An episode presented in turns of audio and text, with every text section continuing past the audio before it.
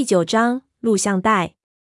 就在我和三叔聊天时，突然就有人敲门，随即就走进来一个快递员，问哪个人是我。我在这里的事情，只有家里人和阿宁方面的一些人知道，所以我以为是家里给我寄来的慰问品，或者是国外发来的资料，并没有太在意，就接了过来。等我签了名字，仔细看寄件的人时候，才发现包裹上的署名竟然是张起灵。那一瞬间，我呆了一下，接着就浑身一凉。在这里的这段时间里，我已经把在长白山里的事情逐渐的淡忘了。可以说，除了恐惧之外，其他的记忆都基本上被琐碎的事情覆盖。但是这三个字的名字，突然一下子又把我心里迟钝的那根弦扯紧了。不久前的回忆一下子潮水一样涌现在了我的脑海里。他怎么会给我寄东西？他不是进到那巨大的青铜巨门里去了？难道他已经出来了？这是什么时候寄出来的？是在他进云顶前还是后？我马上去看包裹上的日期，一看又是眼皮一跳，竟然是四天前。这么说，他真的出来了？他从那巨门里出来了？我的手都开始发抖起来了，脑海里闪过闷油瓶走入到地底青铜巨门中的情形，看着手里的包裹，心里乱成了一团，心说这会是什么东西？难道这是他从那青铜门里面带出来的？那会是什么呢？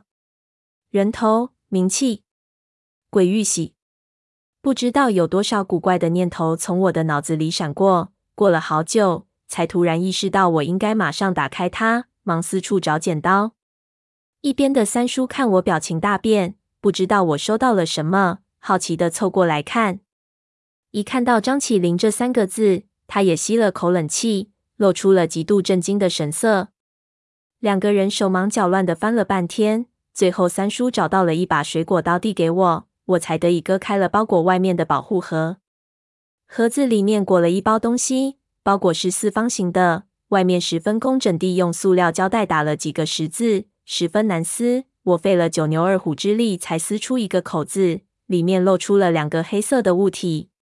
我的心跳陡然加快，停了停，深吸一口气，用力一扯。两块黑色的物体被我拔了出来。那一刹那，我已经做好了看到任何可怕东西的准备。然而，我看到的东西还是让我傻了眼。那竟然是两盘黑色的老式录影带。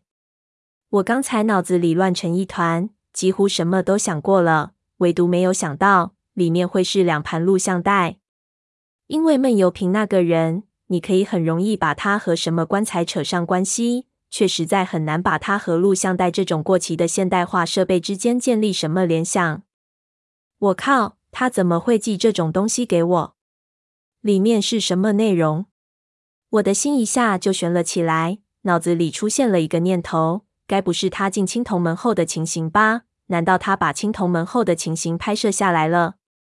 我靠，要是真的那太……不过一想又不可能，当时没见他扛摄像机进去。而且我相信，那青铜门之后也不会是什么好地方，应该不至于能轻松的扛摄像机拍摄。那会是什么呢？我心里顿时好比无数只蚂蚁在爬，只想马上播放出来看看。不过这两盘录像带样子和使用的材料都是很老式的，可以说年代相当久远。我知道必须要老式的放映机才能播放，那种东西现在很难找到了。三叔示意我翻过来看看，我就把包装丢到一旁，把两盘录像带拿出来，先仔细去看录像带的侧面上有没有标志什么信息。我对录像带并不陌生，十年前街头还是满布录像带租赁店的时候，看国外的故事片几乎是我唯一的娱乐。那时候假期里一天五盘是肯定的，接触的多了，对这东西的结构自然也有一些了解。知道一般自己录制的录像带都会在背脊上写点什么，否则无法辨认。一看却有点奇怪，他的背脊上以前确实贴着标签，然而现在给撕掉了，给撕掉的痕迹很新，显然撕了不长时间。看来似乎是闷油瓶不想我们看到这边上的标签，这又是为什么？东西都寄给我们了，还要撕掉边上的标签，这上面有什么我不能知道吗？这是怎么回事？这时，三叔拾起地上的包装，甩了甩，确定里面再没有什么东西，问我：“大侄子，你他娘的可不厚道！你怎么没告诉我你和他还有联系？”我摇头表示绝对没有。三叔拍了拍袋子，问：“那这怎么解释？”我说：“你问我，我问谁去？”三叔看我不像撒谎，就皱起了眉头，责道：“那这小子也算神通广大了，他怎么知道你在这里？”我也奇怪，我从云顶出来之后，地址只有阿宁那批人和家里人知道，他没有我的信息，却能准确的寄东西给我，这其实是相当困难的事情。没有人为他收集情报是不可能做到的。看样子，这个沉默寡言的人背后的水真的深不可测。三叔想了想，又问我面单上有没有写着邮包是从哪里发出来的。我拾起面单看了看，就摇头，上面只有发件人和日期，其他真是一片空白。不仅发出的地址没有写，连发出的都没有标明。真不知道这快递是怎么做事情的。不过日期是在四天前，这里省内快递一般一天就到了，省外比较近的也只需要两天。这份快递寄了四天，寄出的不是离这里很远，就是相当偏僻、交通不便的地方。我可以查查快递公司的电脑系统，如果他们有网络登记，一查就知道了。说完，三叔和我就对视了一眼，都苦笑了一下。这突如其来的东西打乱了三叔的叙述，一下子我也不知道怎么处理这袋子好。三叔就道：“大侄子，要不咱们先暂停。这小哥行事诡秘，他不会莫名其妙寄东西来。这两盘袋子可能非同小可，咱们先去找录像机看看里面拍的是什么怎么样。”我听了一下，摇头，忙说：“不行。虽然我对这录像带里的内容也十分的在意。”但是三叔对我叙述的东西还没有一个具体的头绪，现在暂停，等一下他心情变化，还指不定说不说呢。而且录像机这东西停产都快十年了，现在连 VCD 都淘汰了，旧货市场都很难买到，这袋子一时半会儿肯定看不了。不过如今如果当这两盘录像带不存在也不可能，我就说咱们继续说咱们的。让你那伙计去问问这市里什么地方有旧货市场，然后去看看。如果有这机器，就买下来；如果没有，我晚上上网想想办法。三叔听了也觉得有道理，道也行，反正接下来也会说到这小哥的事情。说着就挥手让伙计照办。那伙计听三叔讲事情也听得津津有味，现在把他打发走了，颇有点不情愿。不过给三叔眼睛一瞪。也没脾气了。伙计走后，三叔就拍了拍脸，道：“那咱们说快一点。刚才我说到哪儿了？”我把我刚才听到的给他重复了一下，三叔就点头：“对，关键就是那帛书的内容。那老外和战国帛书渊源很深，这事情还挺复杂，还得从头和你讲。大侄子，你生意做了也不短时间了，你对战国帛书这东西了解多少？”我想了想，干一行熟一行。虽然我不太喜欢拓片生意，利太薄，而且接触的人都有点古怪。不过这么多年做下来，我对于这一行的了解还是比较深刻的。战国帛书这东西不能算是拓片里主要的一种，看名字就知道，战国帛书就是战国的帛书。然而事实上，这个战国的范围还比较狭窄。正式交易的时候，春秋时期的东西。也算到了战国里面。市面上战国帛书的正本很少，非常珍贵，又因为出土木点的不同，被分为楚帛书、魏帛书等等。这些帛书的内容也各不相同，其中最珍贵的是鲁帛，现今公认是鲁帛的，我知道的十个手指都数得过来，而且都不完整。其他混充的东西虽然也有，但是真假难辨，一般官方不承认。